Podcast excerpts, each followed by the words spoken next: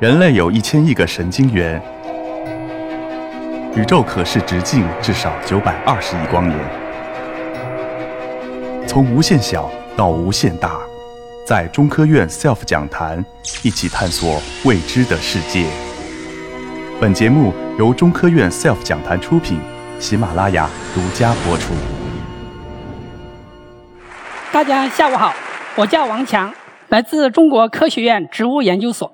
是一位普通的植物分类学科研工作者，因为常年在雪域高原考察研究植物，所以皮肤有一点点黝黑。至于有多黑，我自己不知道。然后呢，熟悉我的朋友都会叫我呀，外号叫喜马拉雅小黑哥。我们在喜马拉雅的考察啊，研究植物会得到很多当地的藏族朋友们的帮助，所以说我们有很多感情非常深厚的藏族朋友。比如说图片中的这一位朋友，他叫丹增。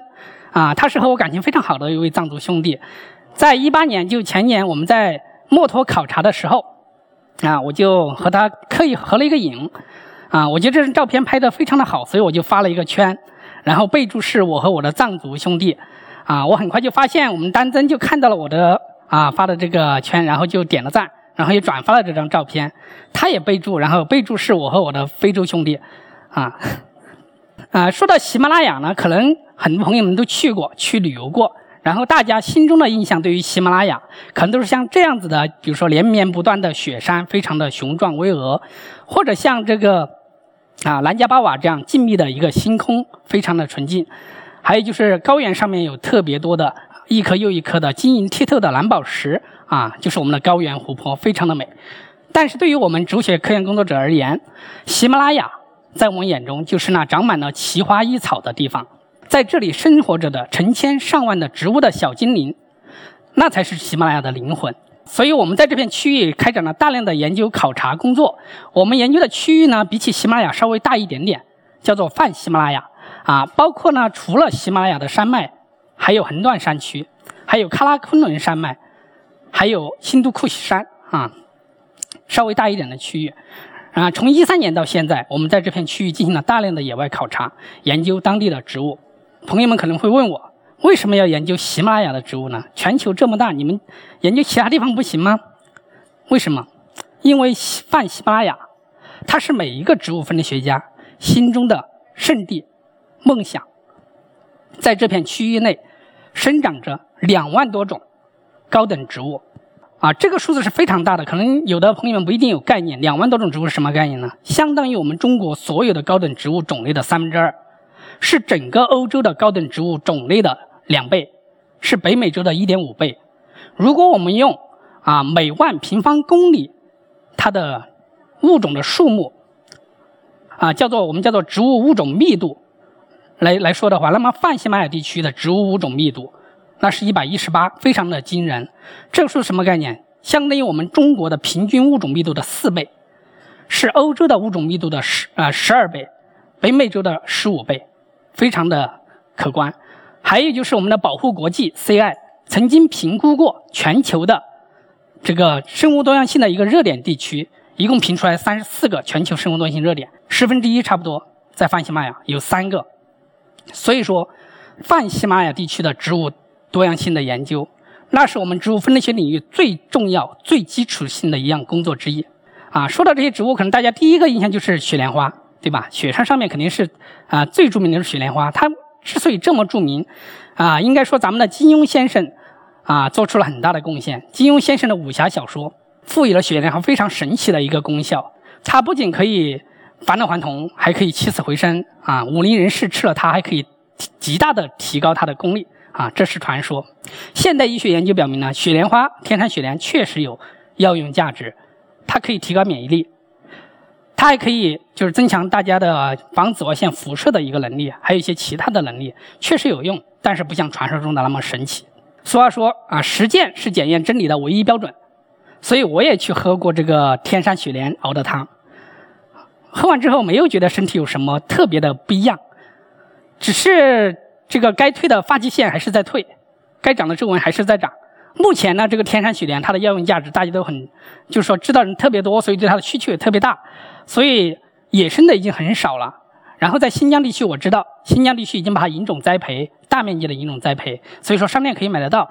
而且这个东西栽培的，据说比野生的它的这个药用成分的含量还更高。但即便如此，还是满足不了大家对雪莲花的一个渴求。所以说，雪莲花的它的兄弟姐妹们就遭了殃。其他种类的雪莲，比如说图片中的这一种，叫做包叶雪莲，它是在泛西马地区非常常见的一种雪莲，它就遭殃了。咱们的游客或者是叫驴友是吧？看到就会挖回去炖鸡汤喝。甚至除了这种雪莲，还有雪兔子，这也是天山雪莲的近亲，同一个属的菊科风毛菊属的，算是算是堂姐妹吧。它也跟着遭了殃。如果说大家上网去查一下，说不定还看到一篇公众号文章，叫做《雪兔子在哭泣》，就是反映了它遭受的不公的待遇，被人破坏性的采集。其实呢，这种植物并没有什么特别的药用价值，对你们的身体没有什么的好处。喝了它之后呢，反而有可能中毒，因为它含有秋水仙碱。所以以后大家听了我我们今天的分享，以后不要再去挖雪兔子回来炖鸡汤了。而对于植物的适应性来说，前面说的雪莲。它的叶子会特化成包片，把它的花和果包在其中，形成一个小温室，防止花和果冻伤。而我们的雪兔子也是一样的，它没有小温室，但它可以长很多很多的棉毛，这个棉毛也可以起到保暖的作用，防止它的花果被冻伤。所以这是它们一个策略，怎么在雪山上面能够很好的活下去。与雪莲花类似的还有这种植物叫做塔黄，这也是非常著名的泛西马地区非常著名的一种植物。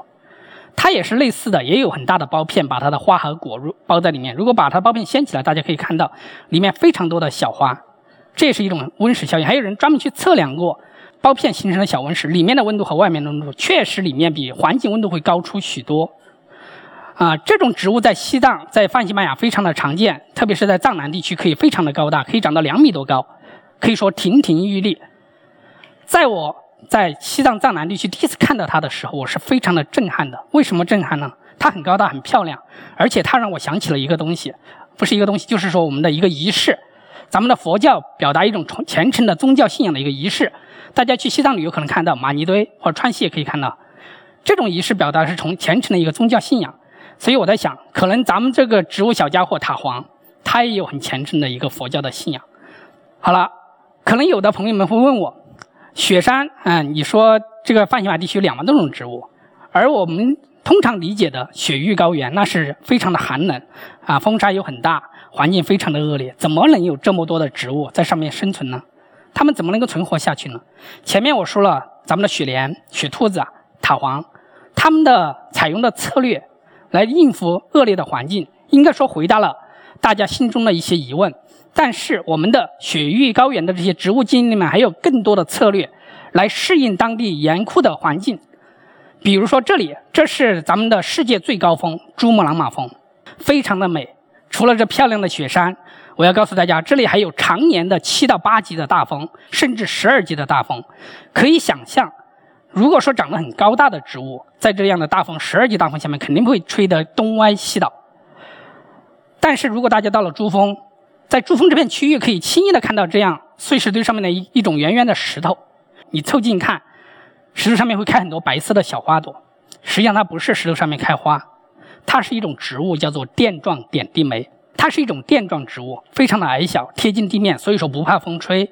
而且它是采用一种抱团取暖的方式，它可以富集，甚至可以富集流石滩上面的水分和营养物质。而且可以为其他的更加脆弱的、无法适应流石滩环境生活的植物提供一个生存的环境。可以邀请其他的脆弱的植物在它们中间来生长，来吸收这里的水分和营养物质。所以说，我们把这类垫状植物称之为生态系统的工程师。除了这个垫状点地梅，还有这种漂亮的植物叫电子草，它也是采用的垫状点地梅类似的一个策略，也是一种贴地的垫状植物。它开着蓝色或者紫罗兰色的一个小花儿，非常的美。远远望去的话，就像在雪山上面盖上了一层蓝蓝的地毯，非常让人着迷的一种植物。这里是咱们西藏非常著名的羊卓雍措湖，其实羊卓雍措就是湖的意思。羊卓雍措非常美，像一条蓝色的丝带。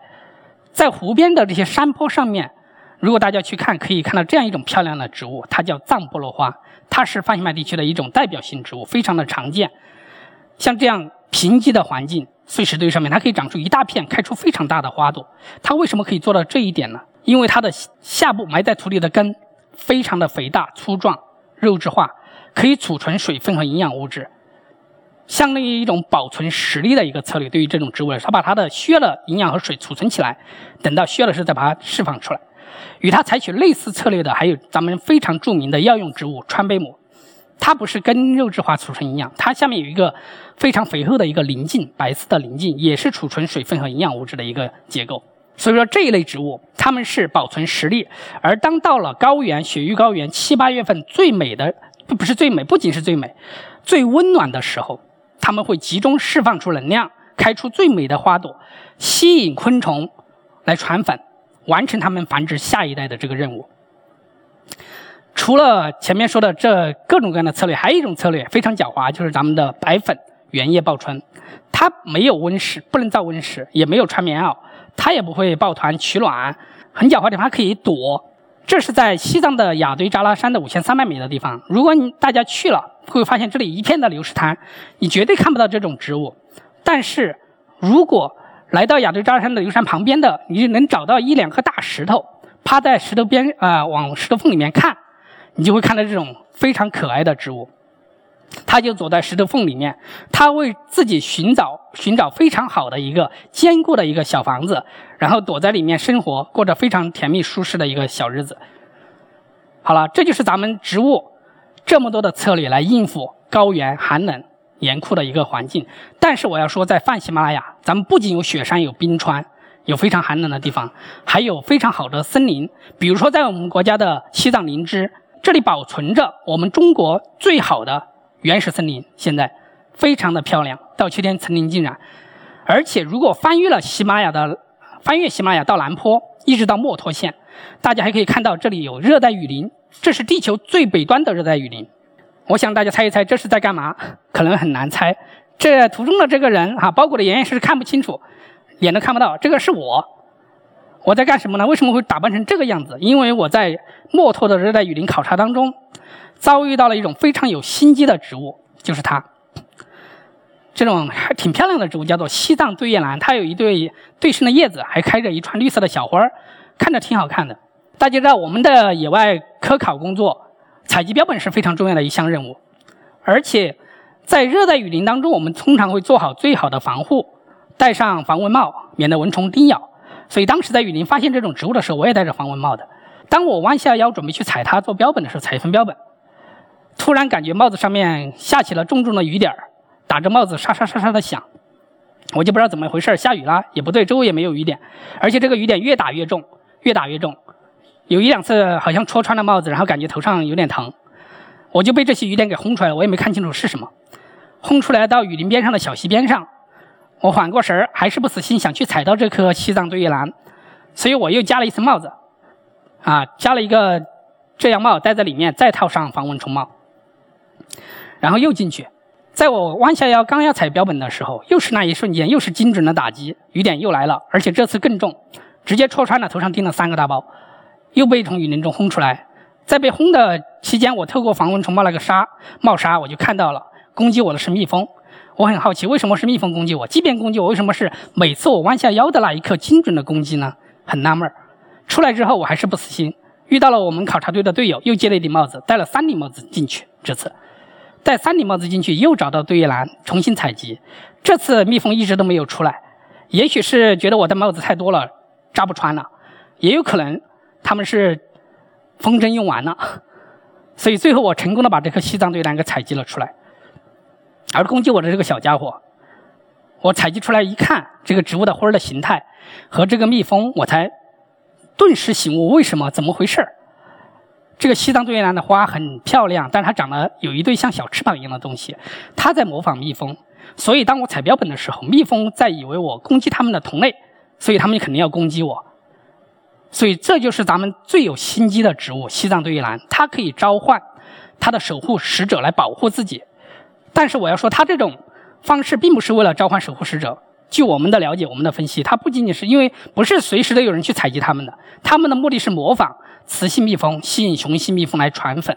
只不过恰好我去采它被攻击了而已。这就是咱们这个很有心机的植物——西藏对越南的故事。而在西藏呢，还有与动物的行为有关的植物。如果咱们看直播的朋友们啊，如果有铲屎官啊，因为现在铲屎官是个非常庞大的一个群体，如果有铲屎官，如果你们家的猫主子过于的高冷，怎么办？请了解一下我下面说的这种植物，它叫藏金芥，它开着非常漂亮的一串一串的小紫花儿，但是很多人可能都不认识它。我要说它的一个堂姐妹，非常亲近的一个姐妹哈，叫做金芥。说了金芥，可能有人就认识了。金芥这种植物，如果到了宠物商店，你一问老板，可能要说猫草，老板就知道，因为它的英文名金芥的英文名叫 cat mint，什么意思？就是猫薄荷，专门给猫闻的薄荷，所以叫猫草。所以宠物店有卖的这个东西，它有什么效果呢？它有对猫有致幻效果。如果猫闻了这个猫草，闻了这个金芥，大部分的猫不是所有，大部分的猫都会陷入一种迷幻的状态，欲死欲仙的，达到猫生的巅峰。这是咱们的藏金芥的作用，金芥的作用。它之所以可以这样，因为它可以分泌一种叫做金芥类脂的物质，正是这种物质起了效果。而在咱们的泛喜马雅地区，还有很多的金芥，包括异色荆芥、康藏荆芥，非常多的种类都是可以分泌金芥物类脂的。根据近期的比较基因组学的研究发现，荆芥类的植物分泌的荆芥类脂不仅仅对这个猫有作用，对绝大多数的猫科动物，甚至大型的猫科动物，像老虎、豹子，它都是可以有致幻作用的。而且这种物质只在金芥类植物中有，它的近亲、它的它表姐妹们，比如说活活血丹属。藿香属，还有神香草属这一类植物当中，都是不能够分泌金芥类脂的，所以只有它可以。而且它们的这种致幻效效果，可以让毛老虎，也可以让豹子，同样达到它们的虎生巅峰，甚至是豹生巅峰一样的。所以这时我就想起了咱们的小说里面的武松，对吧？武松大家知道武松打虎，而且我我们的研究就是说，在山东地区是有这个金芥的野生植物的分布的。所以我感慨，如果说武松当初在景阳冈，他要懂点植物学，他踩上两把金芥，他就不用打虎这么辛苦了，对吧？当然，这里我要提醒大家，提醒朋友们，千万不要抓上两把金芥你就冲上山去给我找老虎，好吧？这是非常危险的，因为并不是每一只老虎对于金芥的反应都是一样的，所以千万不要干危险的事情，一切不良的后果我都概不负责哈。在咱们的泛喜马拉雅地区有非常非常多漂亮的仙气十足的植物，除了前面说到的那些，还有比如说这种绿绒蒿属植物，它是非常著名的，咱们啊称之为泛呃喜马拉雅之光、东方蓝罂粟，在国外的园艺界有非常高的知名度。在泛喜马拉雅地区呢，大家可以经常碰到这种七彩渐变色的多刺绿绒蒿，非常的漂亮。如果到了珠穆朗玛的东坡，还可以看到这种褐红色的，啊，这个叫康顺绿绒蒿，非常的稀有。而如果到了咱们层林尽染的林芝，这是林芝，非常的美啊。大家可以看到更多的绿绒蒿，比如说藿香叶绿绒蒿、全缘叶绿绒蒿，非常的好看。告别咱们的绿绒蒿，来到嘎隆拉雪山的话，这座雪山是咱们的波密县和墨脱县的一个分界的一个雪山。这座雪山上面有一种非常漂亮的植物，我忍不住把它提出来看给大家看。它叫乳黄雪山报春。这种植物长得非常的朦胧，不管你用什么好的相机对焦有多么的准，你都可以拍出一种朦胧美出来。在这片雪山上面，大家还可以看到这种叫延延续的植物。这种植物它开出了一串又一串的像小风铃一样的白色的小花，很可爱。如果来到咱们的雅堆扎拉山，这是在山南地区的一座非常漂亮的雪山，海拔也可以到六千多米。这座雪山上面呢，还有一种非常不起眼的小草本，叫做乌鲁龙胆。不要小瞧这个非常小的草本植物，它可是泛喜马地区植物当中的学霸，或者说几何课代表。它可以做什么？它可以通过控制自己的叶子的生长方式、叶核排列，把它的叶子精准的排列成这种正方形的形状。我也不知道为什么要这样干，还在分析其中的原因。而且它的花儿呢，非常的漂亮，白色的花朵，还有绿色的斑点。还有紫红色的花丝，非常的美。在泛喜马拉雅地区，龙胆类的植物，像乌鲁龙胆这一类的，一共有两百多种，占了全球的三分之二。而且龙胆还是非常著名的一种药用植物。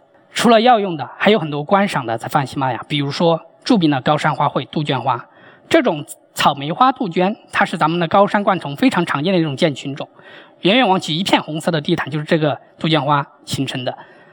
而在我们国家美丽的藏南。大好的河山，这是藏南啊东张瀑布，非常的美。这里有大片大片的杜鹃花海，有种类繁多的杜鹃花，比如说黄背杜鹃、树形杜鹃、中花杜鹃、三花杜鹃，种类特别的多。大家可能不知道啊，这个杜鹃花在我们遥远的啊地球另一侧，应该算英国有一个非常著名的植物园，叫做爱丁堡皇家植物园，他们赖以骄傲的收藏。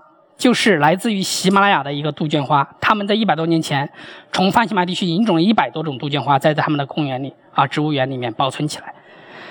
除了杜鹃花，在泛喜马拉雅还有非常的就是花冠形态非常特异的一些植物，比如说这种叫巴塘马先蒿的植物，大家看其实都可以联想，这个这个植物长得像什么？像翩翩起舞的丹顶鹤，对吧？非常的神奇。而马先蒿类植物在泛喜马拉雅地区一共有三百六十多种。也是占了全球的三分之二，种类非常的多，而且每一种马先蒿都有非常奇特美丽的花冠啊，非常的好看。下面还有一种植物想说的，就是要提醒大家高能预警。这种植物，它可能在用它的摄像头蓝光摄像头在暗中观察着你，它叫球果假沙金兰，就这种小可爱哈。它的蓝光摄像头实际上我告诉大家，是它的雌蕊的柱头。对，它是花里面雌蕊的柱头，而且这种植物有一个特点，跟一般的绿色植物不一样，它全身雪白甚至半透明，不含一点叶绿素，所以它不能够进行光合作用。那它怎么生存呢？它可以吸收啊林下腐殖质当中的营养和水分来存活，所以它是不可以不进行光合作用的一种植物，非常的神奇哈。我还想说一种植物，就是咱们泛西马地区求生欲最强的植物。我不想说它来自哪里，因为我不想让它再受到伤害。就是左边这张照片的这片碎石堆里面，流石滩哈，流石滩五千三百米的地方，这片碎石堆里边就是有这种植物，它叫高山贝母。可能大家看不到植物在哪里，其实它在图片的下角。我把这张图片放大一点，这样要应该看到，也可能还是看不到，确实很难把它发现哈，因为它的花儿、它的叶、它的茎全都长成了石头的模样。都是这样灰蒙蒙的。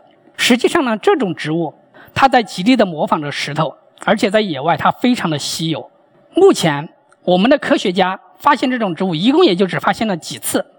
在我们中国的几十家主要的植物标本馆，总共的这个高山贝母的标本也只有五份，非常的少，非常的稀有的一种植物。它之所以要这样极力的模仿石头，因为它不想被人类发现，否则它会遭到灭顶之灾。因为这个高山贝母，大家知道贝母是一种非常昂贵的一种中药材，所以说老百姓当地老百姓可能会去挖掘它，然后拿去当药材去卖掉。在我发现这个高山贝母的时候，我就在发现它旁边也发现了好几个盗洞，就是图中这个标红圈的三个圈都发现了盗洞，盗洞的旁边都躺着这个高山贝母的尸体，干枯了。它下面入药的这部分鳞茎已经不知去向了，非常的让人难过啊！实际上呢，这种植物，如果你把它的花给掰开，它里面一样收藏着五彩斑斓，仍然是非常美的一种植物。发现吗？植物特别的多。最后我还想说一种植物，就是咱们的大花黄牡丹。说到大花黄牡丹，大家可能会想，这个牡丹和咱们的国花牡丹有什么关系呢？我要告诉大家的是。我们的基通过我们的基因序列的一个分析，在我们中国一共有九种野生的牡丹。我们的古人通过杂交选育，哈，最后把这九种相互杂交，最后选育出来的，才有了咱们的这个国色天香的，啊，雍容华贵的国花牡丹。所以说，我们的国花牡丹是这九九种野生牡丹的孩子。而我们的基因序列分析发现，大花黄牡丹是最早起源的一种牡丹，是牡丹里面的原始类群。相当于牡丹类植物的长子。这种植物最让我感动的地方，它是一种爱国的植物。为什么这样说呢？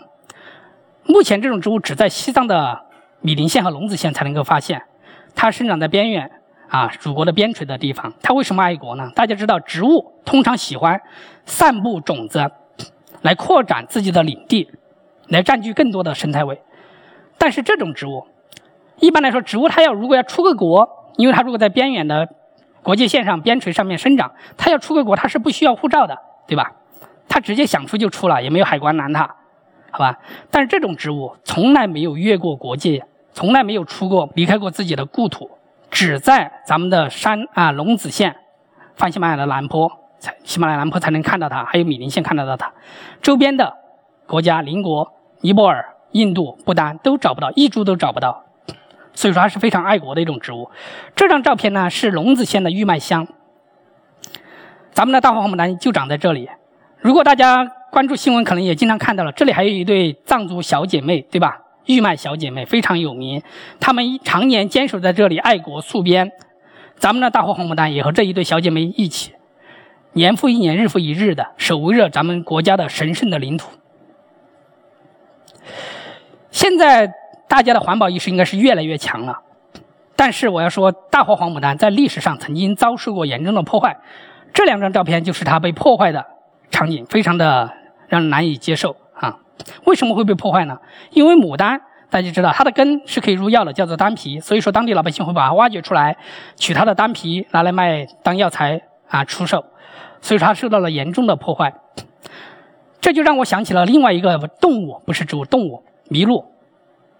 大家知道，我们国家原来有很多的野生的麋鹿，也就是四不像。这种麋鹿呢，被英国人引种到英国去啊，引到英国去驯养。后来我们国家的麋鹿灭绝了，没有了。我们又从英国把这个麋鹿给引回来，重新加以保护。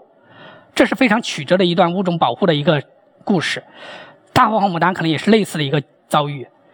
这张照片我拍拍摄至英国自然历史博物馆门前，门前的花坛两边都栽满了大黄黄牡丹。一百多年前，英国人也把大黄牡丹引种到了伦敦，不是他自己愿意去的，是英国人引种去的。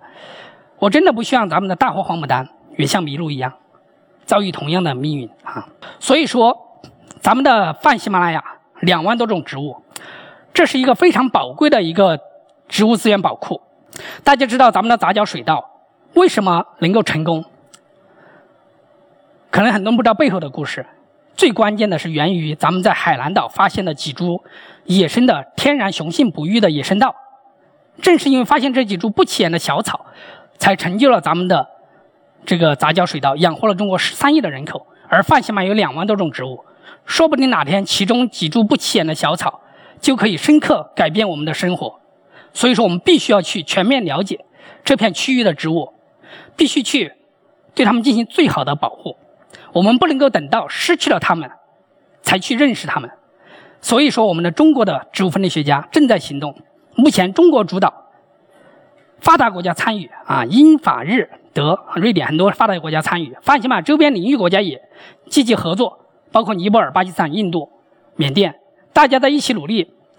泛喜马地区的植物多样性考察正在全面推进，泛喜马植物志的边沿 （Flora Panhimalaya） 这项边沿工作也在全面的展开。啊，我们所的老院士们，我们在开展着大量的野外考察，对这片区域，包括我们所的老院士洪德元院士，八十三岁高龄，还是连续五次和我们年轻人一起登上喜马拉雅五千多米的雪山，去采集植物、研究植物。我们的植物科考队，可能大家想象中的可能是高大上，实际上不是。我们的科考队是这个样子的，对，这才是我们的植物科考队。我们在野外，在原始森林里，我们会爬雪山。会爬悬崖，会过独木桥，会遭遇毒蛇猛兽，各种危险不确定性的因素，非常的辛苦。曾经有我们的考察队员曾经编过顺口溜来自嘲，就说我们的植物科考队从原始森林里面完成任务出来的时候，远看像逃难的，近看像要饭的，仔细打听是中国科学院的。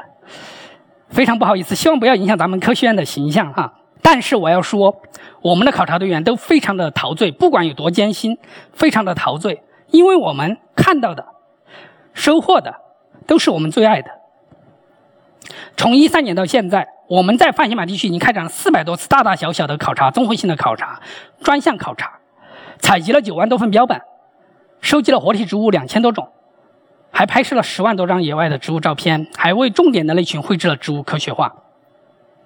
我们的泛喜马拉雅植物志目前已经出版了八卷册，这是由中国的科学出版社与英国的剑桥大学出版社联合出版的。同时，我们还在对泛喜马地区的植物进行一个基因组学的研究，测定它们的全基因组的序列，进行后续分析，为咱们的资源利用和后续的合理的一个啊物种保护策略的制定提供重要的理论基础。最后呢，我还想说一点，就是咱们的喜马拉雅雪域精灵，他们是泛喜马拉雅的灵魂，我们要与这群植物的小精灵和谐共处。